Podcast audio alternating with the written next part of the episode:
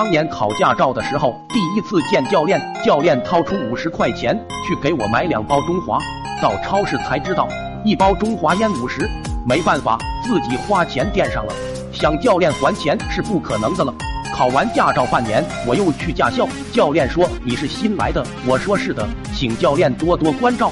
教练熟练的掏出五十块钱给我买两包中华去，然后我就拿着钱回家了，过阵子再去。